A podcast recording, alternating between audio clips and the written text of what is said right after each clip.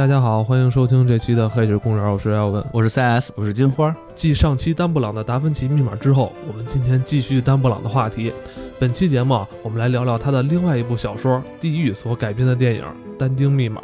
故事将延续丹布朗一贯的风格，融合了密码学、科技、宗教、历史、艺术和建筑等多种元素，也再次引领读者游历世界各地。CS 很久前就去过意大利，金花也是十一期间啊，在那边待了十几天。那我们今天啊，就听他们俩来结合书中的场景，聊聊那边的所见所闻。没去过意大利，我们也不太敢深聊。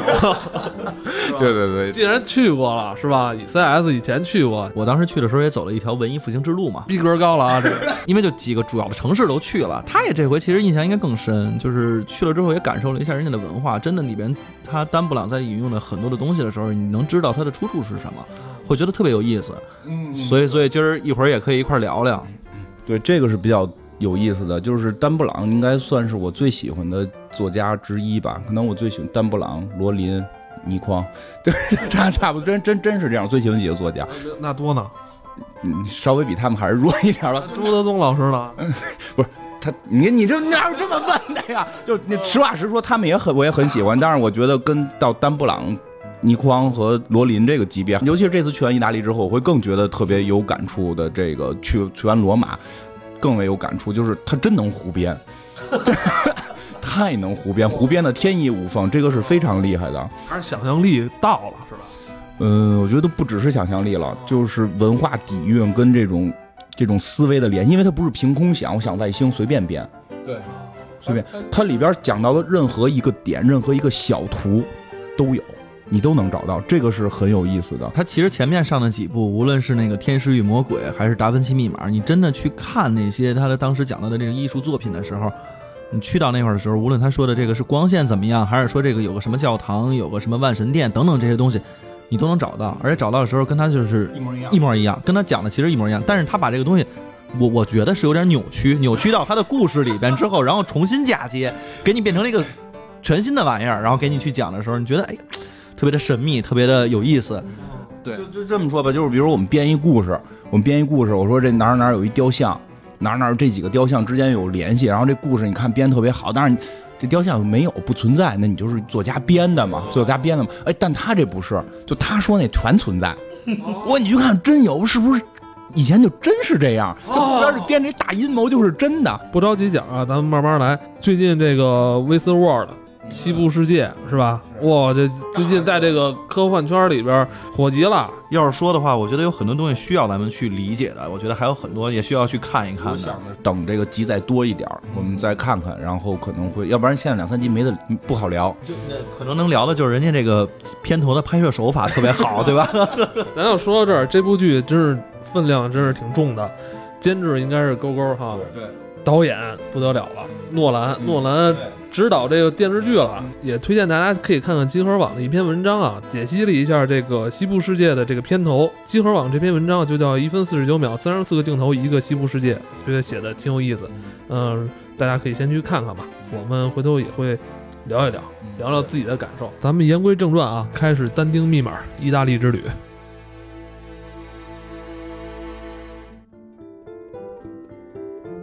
就是他的作品不仅仅是想象力或者叙事方法，或者说是这个这个，这叫悬疑小说嘛？不不，这些东西都可能别人也能做得这么好。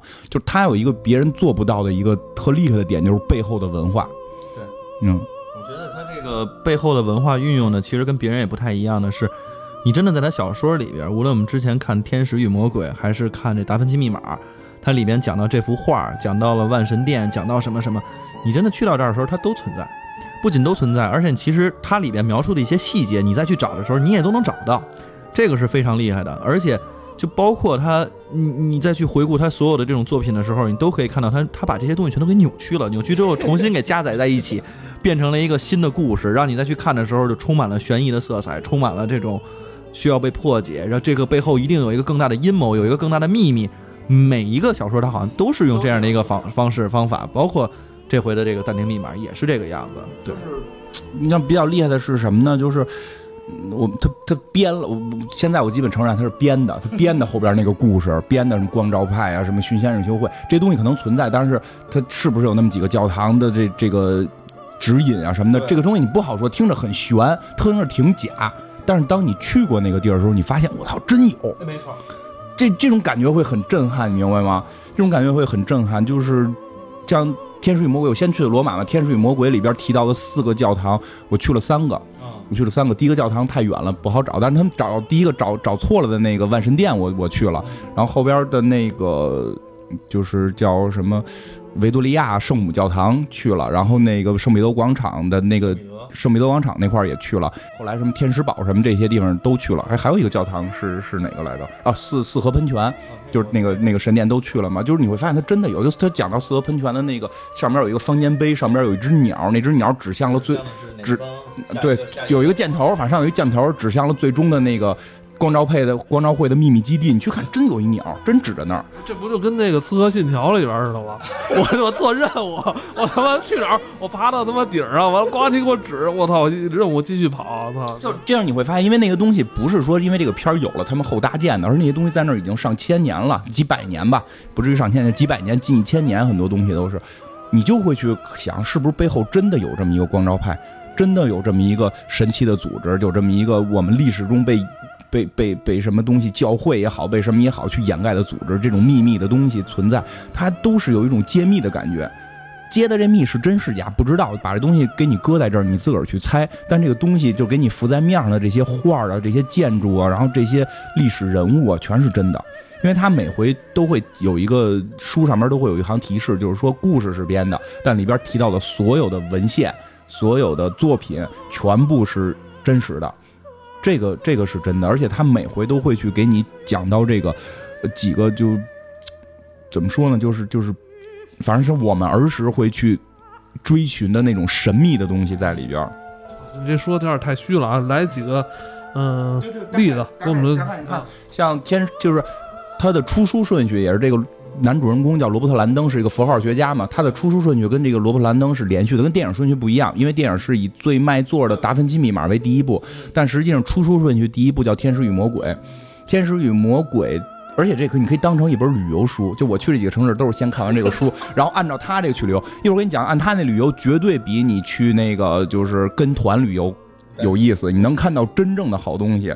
像他《天使与魔鬼》的那个是在罗马，这个故事在罗马跟梵蒂冈发生的，然后给你指向的几个教堂什么的。他讲的是后边有一个叫光照会的神秘教派，听听说这教派吗？嗯，反正就是你你要是喜欢神神秘的这些东西，或者这种神秘的宗教、神秘的协会，都会都会有这个有有所耳闻。光照派嘛，然后光照派，然后提到了伽利略，然后提到了这个贝尔尼尼，这个是那都是我们很喜欢的这种艺术家嘛，他雕塑家嘛，这是这是他的这条线。光照派是这个罗马这里边去隐含的一个背后的神秘组织。然后再第二步就是那个达芬奇密码。达芬奇密码的名字就看出来是达芬奇是以巴黎这个城市为核心，后来他去了英国，但核心的一些东西是在巴黎。反正你你这个你去巴黎去逛也会觉得，再去看卢浮宫那些画儿会有一种不一样的感觉。它里边更厉害，为什么这个书在国外是最火的？它里边提到了基督的后人，提到了圣杯，圣杯对，对吧？那儿时的时候，你总会想我要去去去当骑士。什么是骑士？就是就是那个圣殿骑士，就是为了去找圣杯嘛。他们为圣杯战嘛，然后也都为圣杯而死，但是实际上这个是一场宗教的啊，是吧？那书里边说讲圣杯是耶稣的传人等等这些吧，这个在国外是就是怎么说呢？就有点说这个佛祖有孩子什么的，但实际佛祖有孩子啊，佛祖有媳妇儿，都后来成佛了。但是但是你咱们普通老百姓说佛祖结婚了，佛祖睡过妞，佛佛佛佛祖那个跟女的搞过，那肯定觉得你亵渎神明嘛。但释迦牟尼确实是当王子时候确实结过婚，有媳妇儿，后来他成在佛经故事里成佛之后回来去度化自己的媳妇儿，这些都是有的。所以就是你听着很神秘，像后来还有一篇叫《失落的密符》，讲的是在华盛顿的故事。最逗的是这本书没拍成电影，因为 为什么？它讲的是共济会的事儿，他讲的是共济会的大秘密。我们我们可知美国历任总统都是共济会秘密会员，据说好像只有林肯不是，我听说好像只有林肯不是，像奥巴马这种是好像既是共济会，也是什么光照派，还是什么什么什么光明派，就是他是还有双重这这个这个这个身份。真理之眼就是在美国一美元上边有，如果你回家看，就找一美元有那个标志。还说的，这两天我看林肯的一些那个轶事嘛，然后正好说你提到林肯了，说林肯他在那个死的前一天跟他那个妻子说，我我什么我我做了一个梦，梦见好多人在哭，完了这帮人在围着一个灵柩，那个灵柩里边人的脸跟我非常的像，这是真的假的呀？不知道 这是真的假的呀？但是其实说是真的，我也并不会太觉得惊奇，因为他干了那么大的事儿，得罪了那么多人，他肯定会。做梦也可能会梦到自己会有危险，这个并不，我并不觉得这个太新鲜，因为你不觉得有时候我们做的梦过一段也会实现吗？这样展开讲的话，这时间就长了啊。首先，它有一种就是潜意识跟显意识之间的这种关系，然后会让你感觉这件事情好像曾经发生过，但是实际上是电信号的一个不同步的一个表现。还有一种情况的话，现在有一种理论，就之前咱们在节目里面也提过。时间都是写好的，是一本书，你在上面画了一条线，然后你给它翻开的话，这样翻也行，那样翻也行，所以都是写好的。太科幻了，但我我就是咱们咱们不那么科幻的来讲这件事儿，我觉得是就是他已经有预感自己会会会会会会有问题，因为他确实得罪太多人了嘛。然后但丁密码呢是这回他拍的第三部但丁密码，其实在小说我看到的时候是叫地狱。后来我以为他的电影名字被改了，后来我发现电影名字跟书名字在英文是一样的，那就是我们不知道为什么中国翻译的时候开始翻译成《地狱》，现在翻译成《单丁密码》了。我估计可能是为了更容易让人懂吧。过审的问题，你这不好过审。哦，你这个神经绷得太紧了。其实我觉得就是单晶密码这东西吧，有噱头，哎，对对，是吧？中国人喜欢解谜嘛，喜欢猜灯谜，这是我们的一个优良传统。因为它之前叫达芬奇密码嘛，所以叫单晶密码比较好理解。你说什么解谜灯谜，那就得试试了，就得是吧？你说地狱，哎，那这太，我们都和谐社会，就离那比较遥远。你说我操，想想解谜吗？能解得开吗？是吧？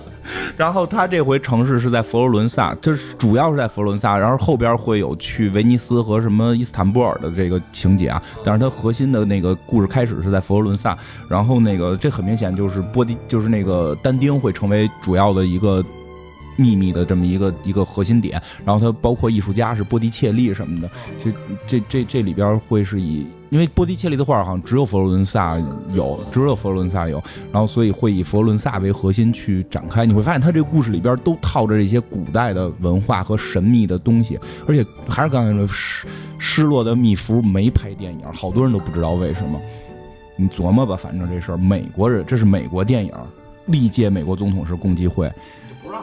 我觉得是他们也有审查的问题，这审不过去，绝对审不过去。你你你看，你去巴黎折腾也行，你去罗马折腾也行，你去佛罗伦萨折腾也行，不要在华盛顿折腾，不要讲共济会的秘。有这么一个问题啊，这男主角蓝教授是他妈美国人，去 别人国家折腾去，自个儿国家折腾不许拍电影。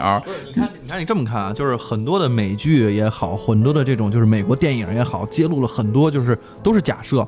在假设说这个国家有这样的问题，有那样的问题，有政府阴谋论，有什么什么，然后华盛顿这不是那个那个桌子里边的都是有小密道的，你摁哪儿就开了，出来个什么文献，出来个什么东西，这都可以讲。就到这个部电影的时候，他不让你拍，到了共济会你就不能拍，不能到这儿你不能说了。那这大家想想这个问题何在？哎，不过说起来，其实美国也挺有意思的。然后那个《国家宝藏》吧，尼古拉斯凯奇演的那片子也不错。那对啊，那就是讲的美国的很多这个什么东西。美国建国二百年，我那里边它藏的秘密，就其实挺挺好玩的。没上映呢，尽量的我们少剧透吧。不是，这小说都都有了。我估计没人看过，因为那那个那个小说挺。看起来挺累的，真真的挺累的。我跟你说，《大文奇密码》有多少人把书看完了？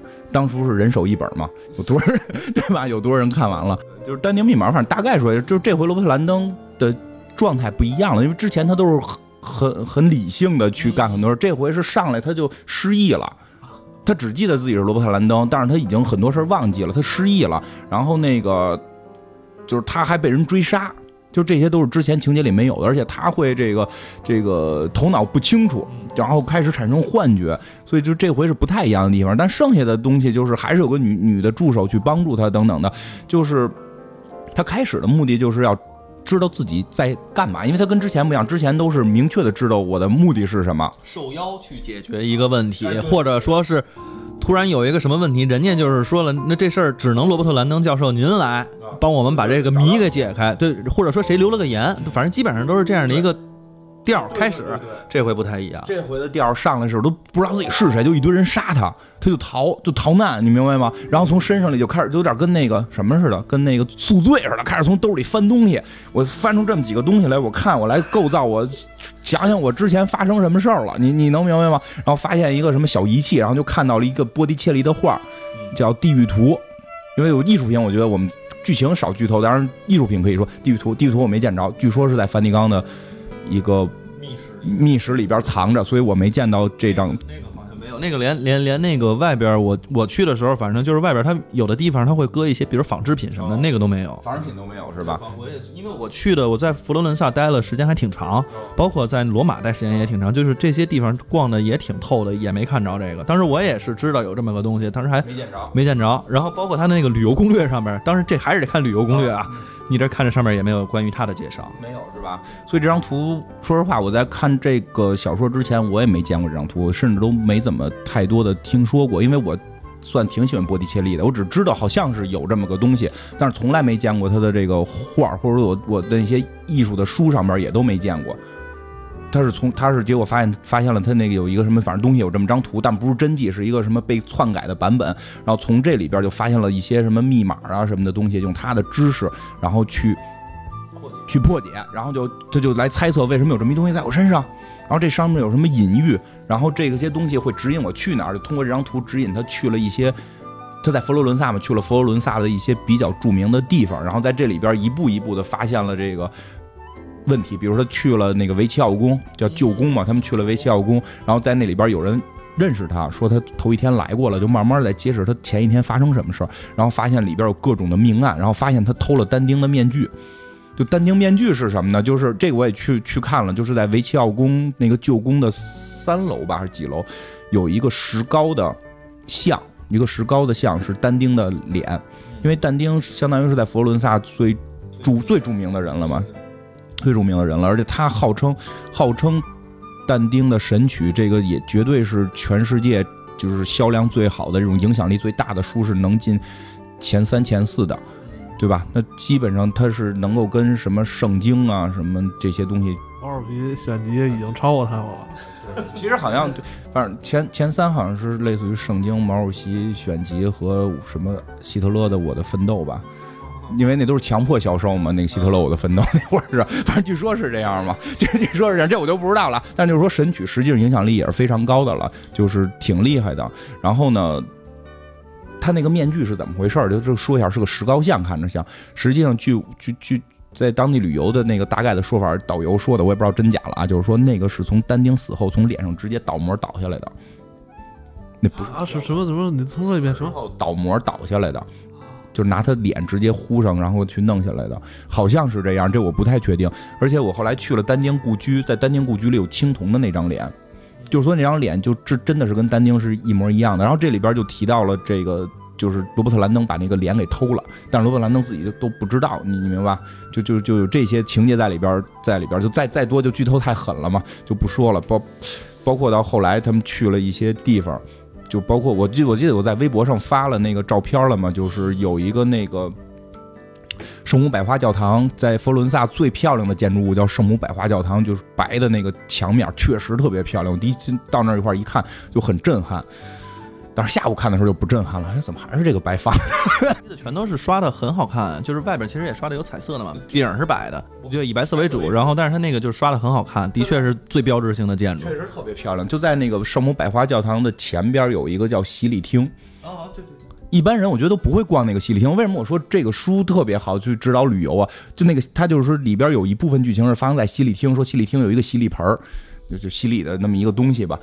然后他们要去那块找东西，然后我就为了看这个特意进去了嘛。然后我发现那个东西被拦着，就那个那个他们说最后找的那个洗礼的那么一个八角形的一个建小小的一个雕塑东西是被拦着，你你过不去。但是我猜是那个，然后后来看片花确实是那个，但是那个礼拜堂的天顶画特别漂亮，画的就是从从上帝创世纪，然后那个亚，对对，亚当夏娃吃禁果，逐出伊甸园，然后生孩子，一直到什么耶稣入出生，然后进耶路撒冷，然后这个上十字架，然后等等这些，然后底下还画着地狱，画着人死后去地狱怎么受折磨，就在整个天顶上边，非常的就挺震撼的。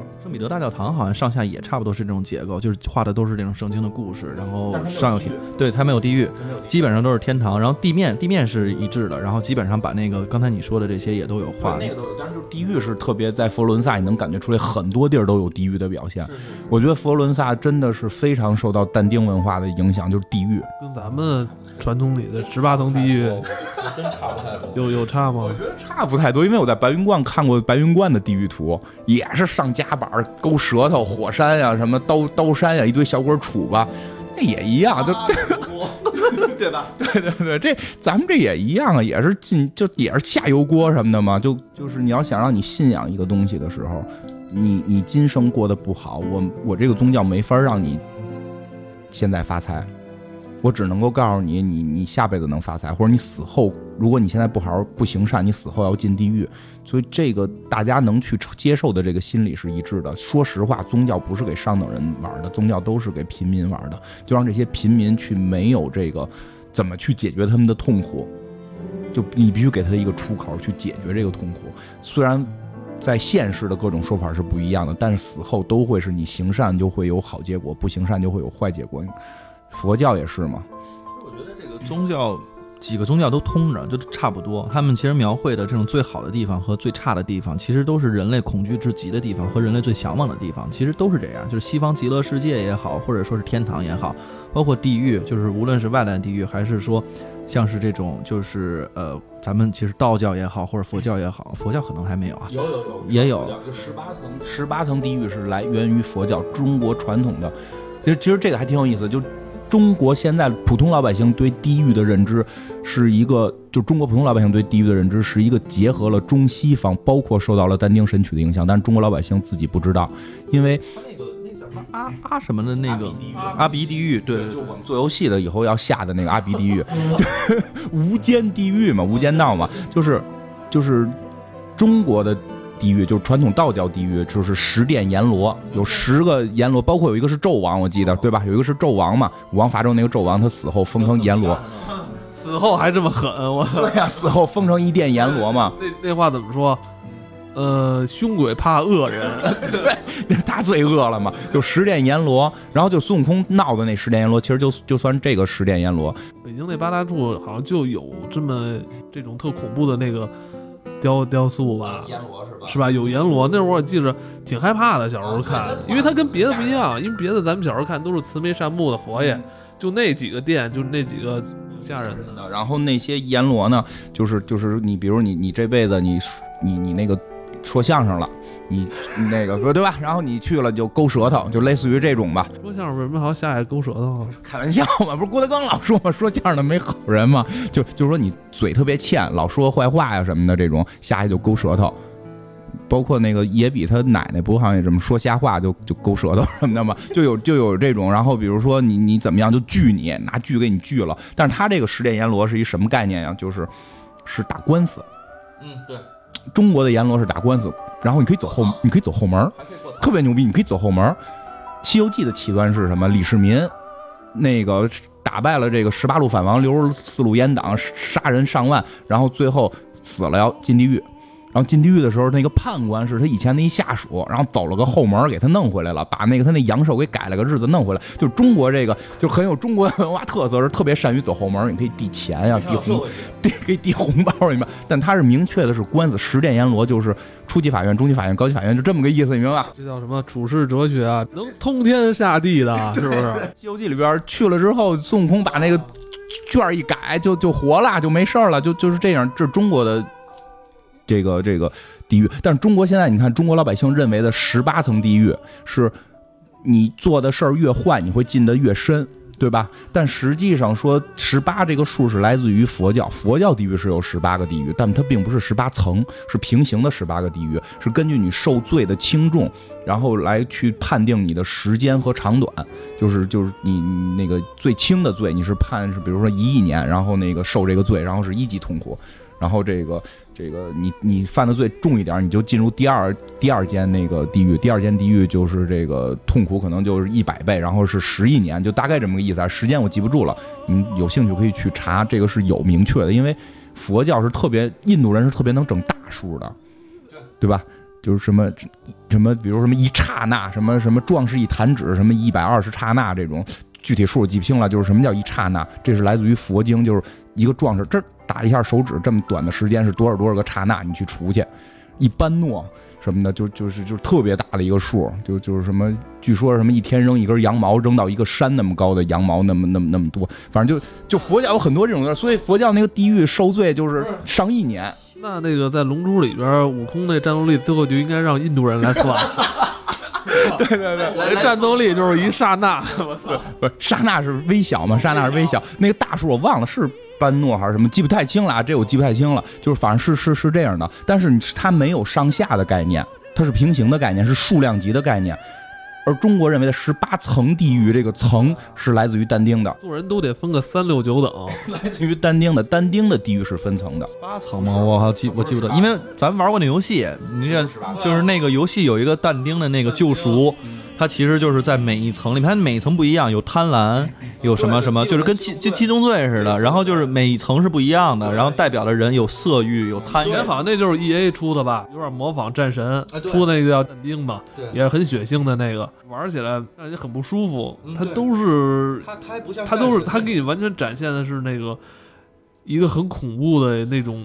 景象就各种受罪人在里边，就是比如说这人干了个什么事儿，我记得他那里边好像说这是他的父亲还是怎么样，他是个贪财还是个是个残暴，我忘了。然后这个人是怎么怎么样的，都是他身边的人死后然后的那个状态，他给你描绘的那个地狱，我觉得当时还挺玩的时候挺痛快的，但是后来想起来还挺害怕。我玩的时候我就不痛快，我他妈夜都是夜里玩，我就是在 PS 三上我还玩了那游戏。就是丹丁那个地狱是分层的，但是它不是那个十八层。它不是十八层，好像是十层，我记不太清了。你可能是十层，但是每层里边还有细分，就是什么这一层是分几个环什么的，一一层一层一环一环的，特别特别多。但是这个概念实际也影响中国对地狱的中国人对地狱的认知，就是他认为是一层一层一层的，然后他又加上佛教的那个，加上佛教的那个，就是就是十八个这个概念就变成了十八层，然后再加上中国传统的这个道教的这个这个概念。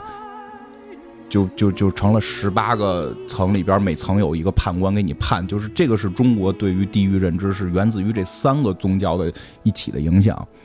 然后，其实其实我们跟那个丹布朗差不多，都是把一些东西拿过来之后重新扭曲一遍，是吧？其实但丁挺有意思的，这个神曲就是就是因为这里边会反复的提到神曲这个这个这本书嘛，就这个神曲其实挺逗的，是什么？就是 这个神曲是个骂基督教的书。为什么呢？就是说，因为但丁本来是支持基督教的，他支持不是说骂基督教，是骂教皇的。他本来是支持教皇的，然后后来呢，他是支持教皇那一派的，在佛伦萨是那一派的一个头，应该是他们家里祖上就是这个派的头。然后他他后来他们这个派赢了，把另外一个一个支持皇帝那派给打败了。打败之后呢？他们就想独立，就是说我虽然支持教皇，但我希望城市是独立。然后另外呢，这个因为他们有钱人，然后底底下这些平民呢就支持教皇，希望教皇把这些有钱人给搞定了，然后他们能够翻身做主。结果这两派打起来了，这两派打起来之后，等于是但丁并不是对基督教有仇恨，但是他对教皇有仇恨，所以呢，在他构造的地狱里边，教皇全都下地狱了。教皇啊，主教啊，全在地狱里边受受着各种痛苦，说什么贩卖圣物啊，然后传传传播邪教，就就都都有这种东西在里边。他完全的个人报复，就报复心倍儿强，淡定。然后写的小说里边就是就是指引他的人是他一直爱爱着的一个女孩，那个女孩是他就是一见钟情，然后再也没见过。那女孩嫁给别人就别人媳妇儿，他一直爱别人媳妇儿。然后二十来岁那女孩就死了，就是一辈子的一个。心痛的一过不去的坎儿，他就成为了天上的天使，来指引他在地狱里边游历，然后看教皇们怎么受受虐。然后，但是特逗的是什么？就是虽然他在骂教皇，但实际他对基督教有了特别特别多的，就是对于教皇他们有很多帮助。因为真的这本书写的太太让人相信了，就是真认为地狱是那样，所以好多基督教徒从那之后就会更害怕做坏事，就更愿意相信教廷。这个里边，我们这现在其实正看着这个是。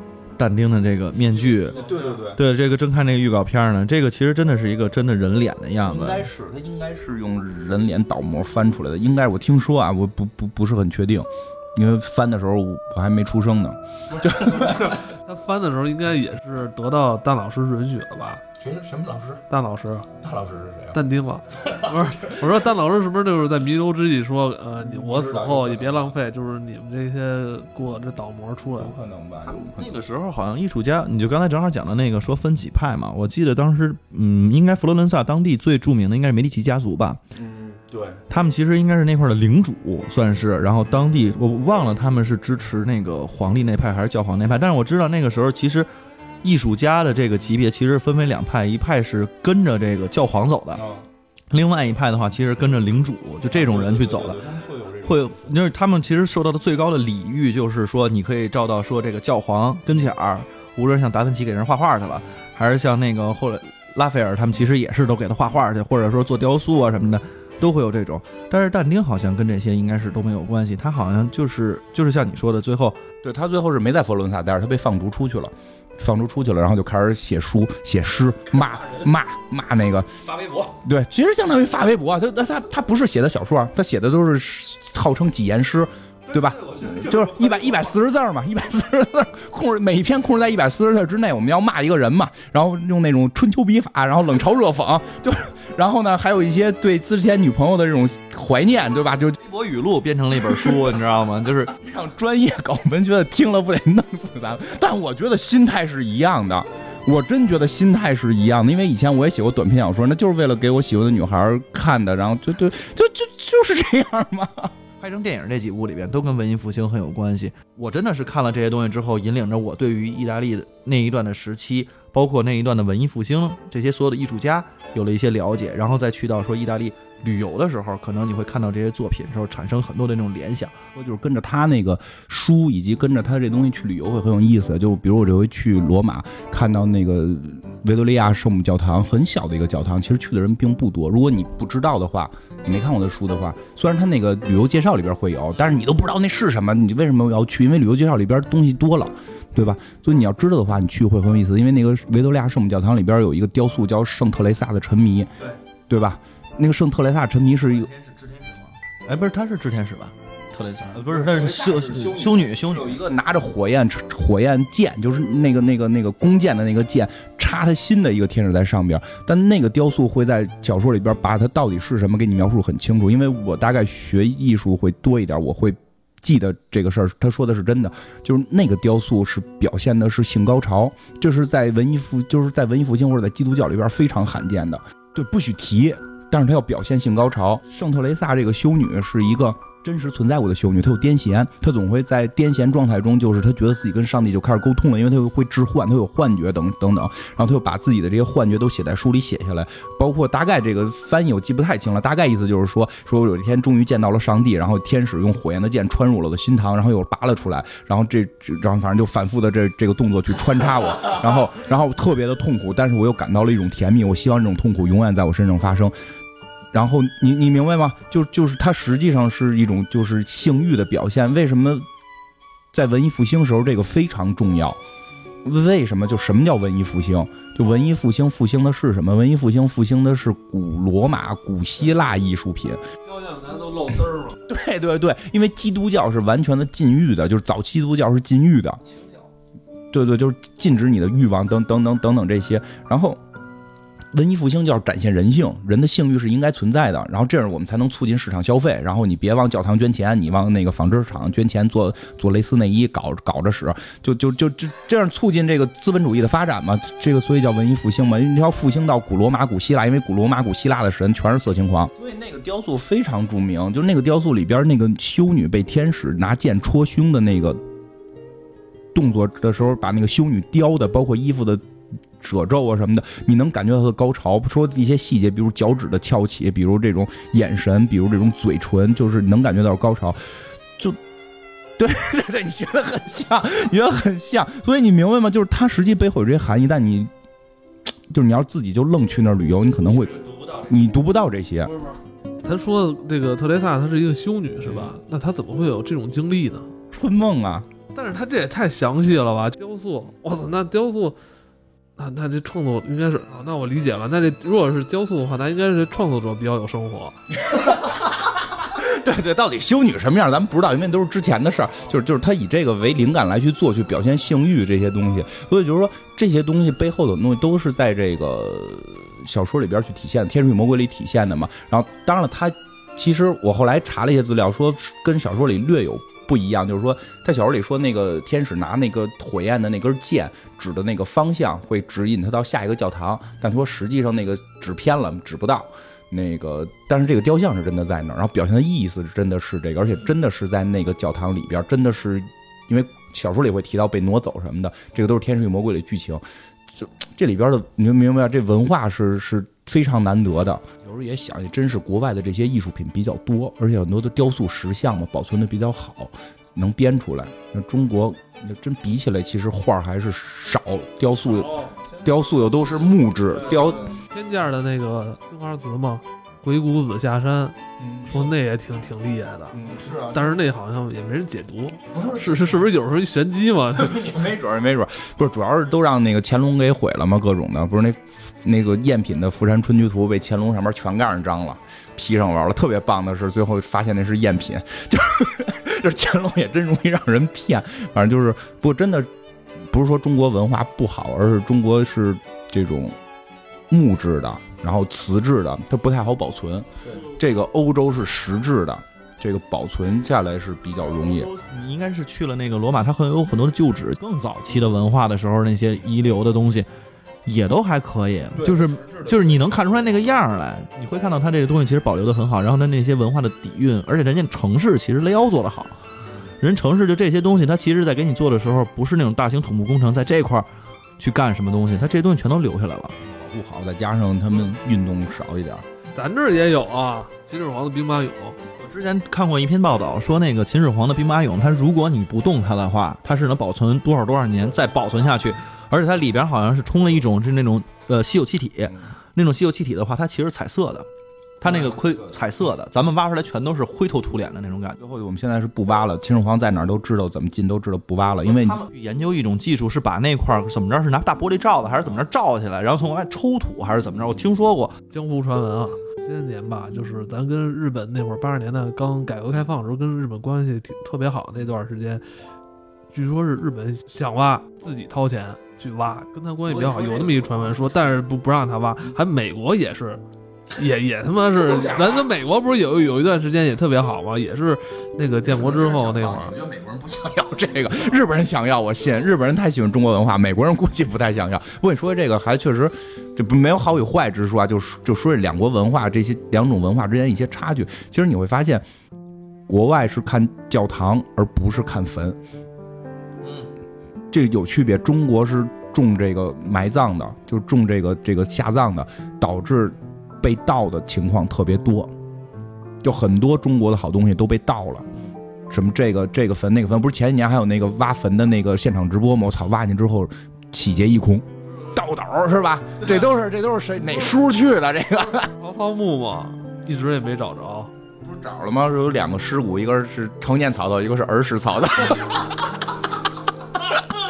这不是某号称是某个专家说的，原来是这个，没想到，哎呦，反正反正就是中国盗墓的文化太昌盛，就是中国你下葬太狠了，就是你下葬陪葬太多，然后导致盗墓昌盛。我觉得是主要因为他们，呃，西方那会儿吧，教会权力大，以至于他为什么好多教堂后来就没修完啊？就就他就压根儿没想修完，他就是要掠夺财富去修他的教堂，对，就是这么。所以他的好多东西。都在教堂里边，对，都在教堂，而且你神仙呢你不敢偷，我我我我我偷我偷邻邻家二大爷的，我有什么不敢偷的呀，对吧？但是你说你偷主的，对吧？不不太敢偷。还有一个问题，其实国外就是西方，就至少是在这个就是就就是欧洲那边吧。这一片地区其实他们所谓的政权虽然一个一个独立的国家，但是会有一个教廷体系在这儿对，它所有的东西全都是统一管理的，不像中国，其实你这个政权移交了其实很多届，然后中间发生了无论是运动、战争等等这些东西，的的确确造成了很大量的流失，很大量的。这每一个政权的移交，其实都意味着一次财富的洗牌。你就是可能这个东西，无论他是卖到国外了，还是他自己收藏了，还是他自己干什么了，哪怕他劈了柴火，那你也不知道。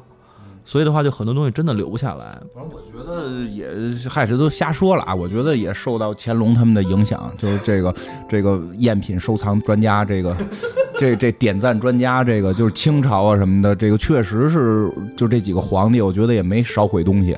然后再一个，这个我们必须得说啊，这帝国主义对我们的侵略嘛，对吗？这个啊，对吗？八国联军啊，英法战争，这个这个英法联军啊什么的，对我们确实会有很很大的这个影响。就确实是，所以中国的文物再加上中国本身的木质结构，你看日本其实保留下来的东西没有欧洲多，就日本已日本已经很很注重这件事儿了，依然保留不多。包括像大阪城什么还是什么城，什么那几个城，小田园城都是从从盖的，也都是从从盖的那个，咱也之前聊过，他其实那段历史，什么小田园城、大阪城这些离些，咱们近呢，三百多年，四百多，呃不是现在可能算起来四百来年吧，你这也不远。咱这他它他四百年都是从他四百年都是重新翻建的。关键是他们这都是木质结构的，对，所以就是说，因为日本跟中国都是木质结构，所以确实会有保存难的问题。咱盖房都开始用石头了，然后人家国外盖房现在都用木头，对吧？你这那他妈这反了，我操！哎，就是说这个说远了，其实就还回到这这片子上吧，就回到这片子上。刚才说到丹布朗写的东西很有文化嘛，而且他我觉得作为作为作者，他肯定也把自己的人的这些性格投入到了罗伯特兰登这个形象上，我觉得是是有这个什么感觉的。研究符号，就他就是研究符号，包括他的品味，因为特别想说什么呀？我觉得我很受罗伯特兰登这个形象的一些影响。形象受那个刀刀户那个神秘博士影响了。不是不是说你你你还是很尊重学者，你看他他他尊重学者，他比较受这种什么博士什么呃老师影响。不是不是说形象，就是说一些理念性的东西。因为我特意想提的是什么？就这里边他提到那个他的手表，这是一个梗，就是会贯穿他始终。我估计这回也会出现，而且就是如果之没看过之前的，你看到这里边，你可以注意的是，它有一块米老鼠的表，对吧？对它那个每次戴的表全都是卡通表，必须是米老鼠，必须是米老鼠，这个会让我觉得很有意思，因为其因为你看，其实就说到他是一个很有品位的男人，他穿的都是什么什么的这种特好料子的这种衣服，都是这种名牌衣服，但他手表永远是一块迪士尼的这个珍藏版米老鼠手表，就是为什么？因为前两天我跟别人聊到说买手表的事儿，就是就是他会觉得我对于选表的品味特别次。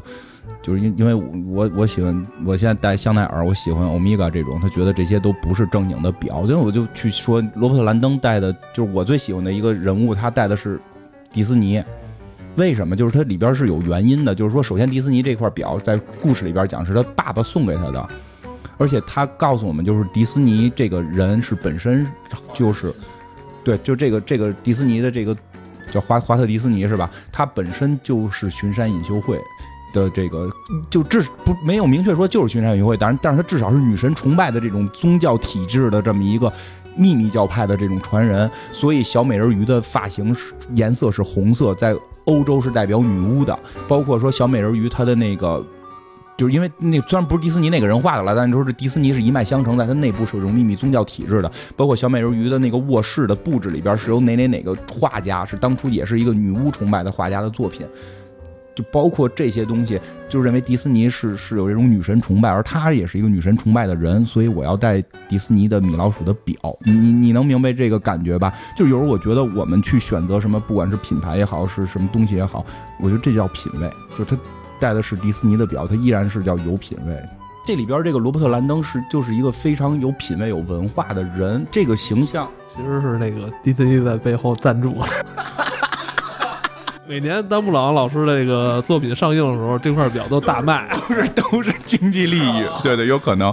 但就说起来，就是就是我特别喜欢罗伯特兰登这个形象，就是包括他还健身游泳，就是能感觉是一个文化人。他说的每一句话，我有前因有后果，有其典故的。他不是说我我说的每句话都是一个你听不懂的话啊，就是说卖弄。真的对我觉得他 C.S. 说的那就叫卖弄了，他从来不卖弄。是所以这个形象我特别喜欢。我他的书我一直会看，就是因为真真的挺喜欢兰登这个形象的。其实咱们看很多这种外文小说的时候，都存在一个很大的问题，就是翻译的问题。对它这个调性，它这个韵味就缺少了。对，就双方面的，因为翻译的人也没体会过那种生活。我觉得真的，这个你说的是这么回事，就是翻译的人也没体会过，我们也没体会过，就两层的那什么，你就对对对，更更难去体会。我觉得就是整个丹布朗的这几部小说吧，我觉得还好的是说，至少他在给你描绘的这东西，也许是人家笔法好，可能就是写的也通俗易懂，但是我觉得看下来之后，大家整体感受还是比较一致的。问一下为什么我特别喜欢看去丹布朗写书的地方去去玩呢？就是尤其这回《丹丁密码》里边会提到，就是他有一段要去找那个丹丁的故居，然后关丁故居关门了，然后他有一个丹丁教堂。就是你现在你听到这两个词儿，就是你感觉就是一个屋子和一个教堂，但是后来那个俩地儿我也找到了，那丹宁教堂特别特别小，而且是不许参观的。跟那个屋子离的那个近是在一个特别悠悠长的一个小道里边儿，你你明白那个视觉感就出来了，而且你这会儿在看书，你就能被带入同样的文字。如果你去过这个地方，你其实也国外人也不可能都去过，但是国外人可能会好理解，因为他生活的那个环境就是那样的，就那种欧洲的那种小城市，因为那个并不是一个多大的教堂，就是一个特别特别特别小、特别特别破的那么一个地方。你你能明白吧？就是你有那么一个场景的构建了就可以，因为我们看书的时候，有的时候会在大脑里去构建一个视觉化的东西，但我们都没见过的时候是没法构造起来的。但丁密码发生地在佛罗伦萨嘛？你知道佛罗伦萨还有另一个名字吗？翡冷翠，就是我突然会想到这个问题，我觉得翡冷翠这个名字会更好听，我不知道为什么现在变成佛罗伦萨了，因为佛罗伦萨他们的那个就是你去到那块儿会看到他们有那种家族的还是什么，就那个城邦的那个标志是个花儿。是个花儿，它是花之城，百花之城。为什么叫百花大教堂？百花之城嘛，就整个佛罗伦萨里都是一种气氛。你不觉得就是翡冷翠这个感觉就更接近一点吗？就是其实你说翻译，我突然想起来了，其实很多这种翻译，我没我不太明白为什么没保留这个。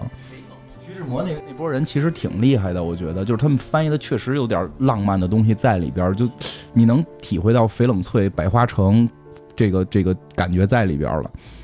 这回去的时候也挺有意思的，就是他们那个很主要的一个发生地，就就是在那个维齐奥宫嘛。对，维齐奥维齐奥宫嘛，就是《但丁密码》发这个故事的核心。为什么我正好去那儿的时候是这个片儿的发布会，赶上了也算是。让你进吗？让啊，让进啊，还拍照了呢。对啊，你就你一说我是这个民间的这个中国民间的这个 影评人，就是啊，然后人草根学者对草根学者嘛，然后就让我进了。然后就是国外对这个片儿还挺重视的，然后那个就在微笑宫开的发布会，就还是就特意他说的意思应该就是提前邀请了他，来自中国的草根学者不。好意思那么直接，让咱给带上。不要不要太装，不要太装，不要太装。所以就是还挺振奋，在那个讲那么一个文艺复兴相关的那么一个故事，就在那个地点去开这场发布会，感觉挺好。看说外围影评有些负面，因为我大概了解了一下片子，我还没看呢，我也不太想剧透，所以今儿聊的都可能相对外围。看完之后，我们肯定会有观后的这个片儿肯定会有观后的这个。这么浓重的这种西方的这种文化在里边，咱们接触起来是不是也有问题啊？会有，放心吧，放心吧，会有票房，我觉得在国内不会太好，这可能主要是指着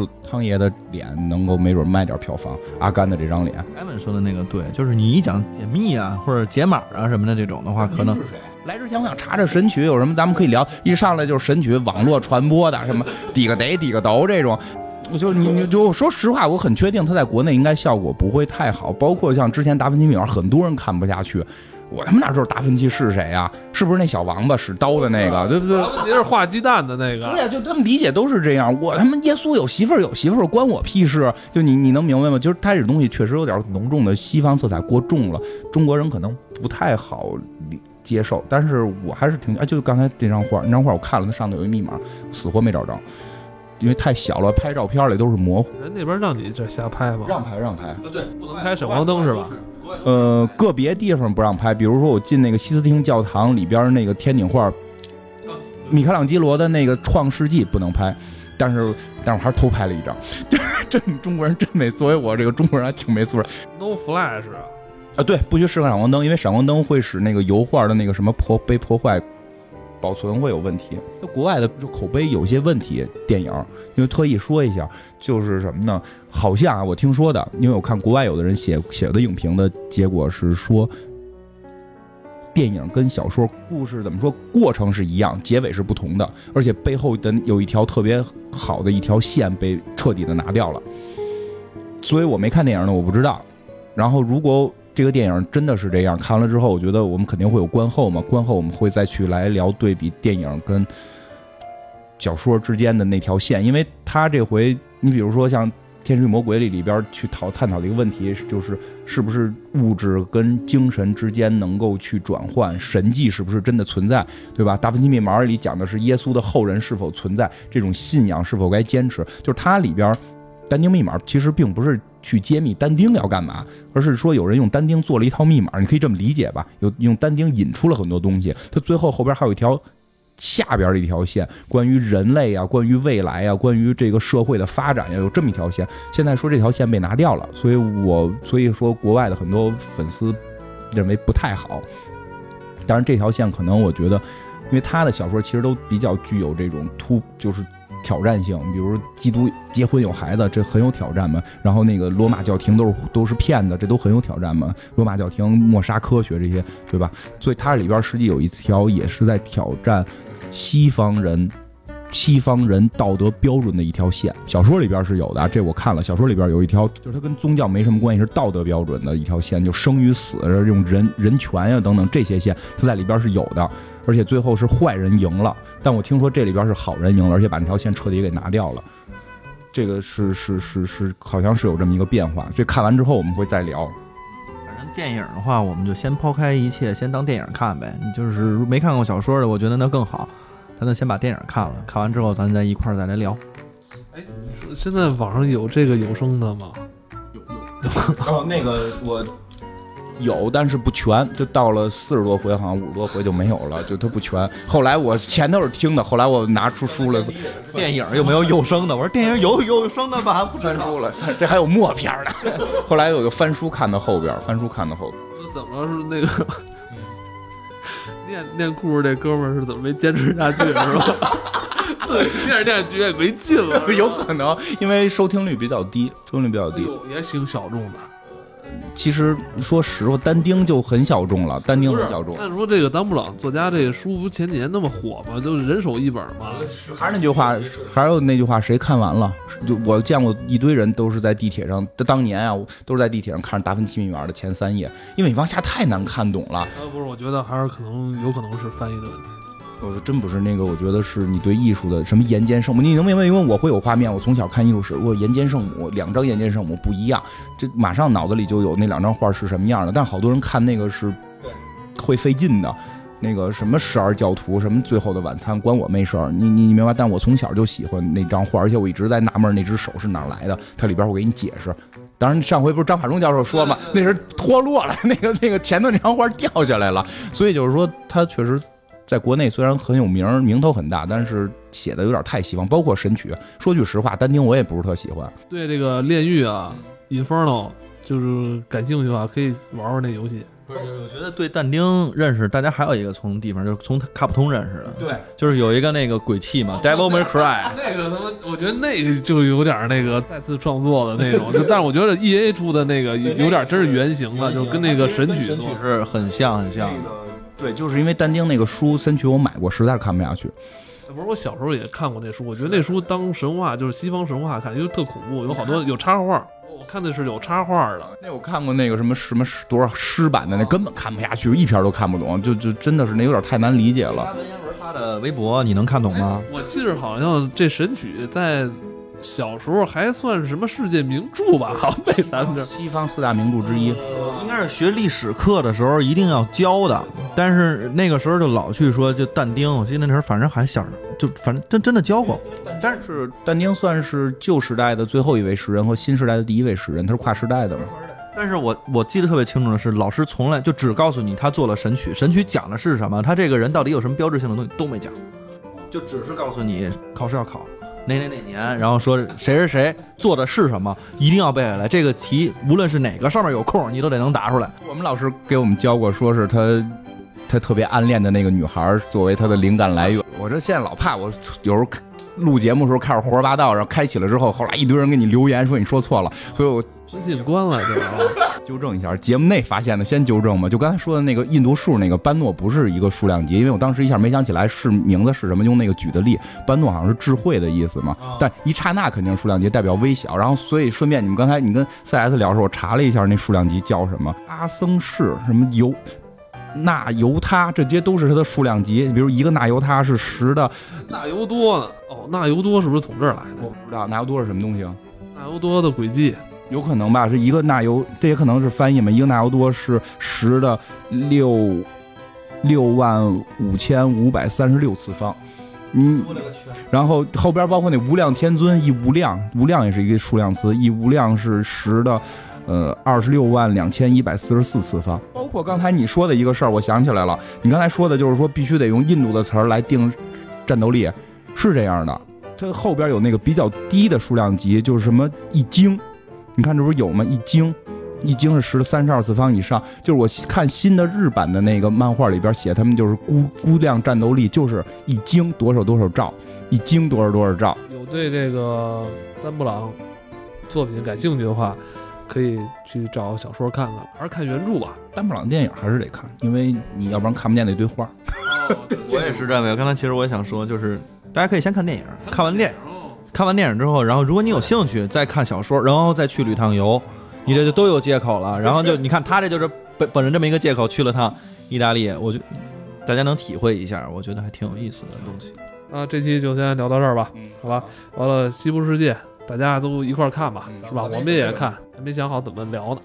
对对对，会聊，不好切入，但是肯定会聊的。嗯，好吧，拜拜，拜拜。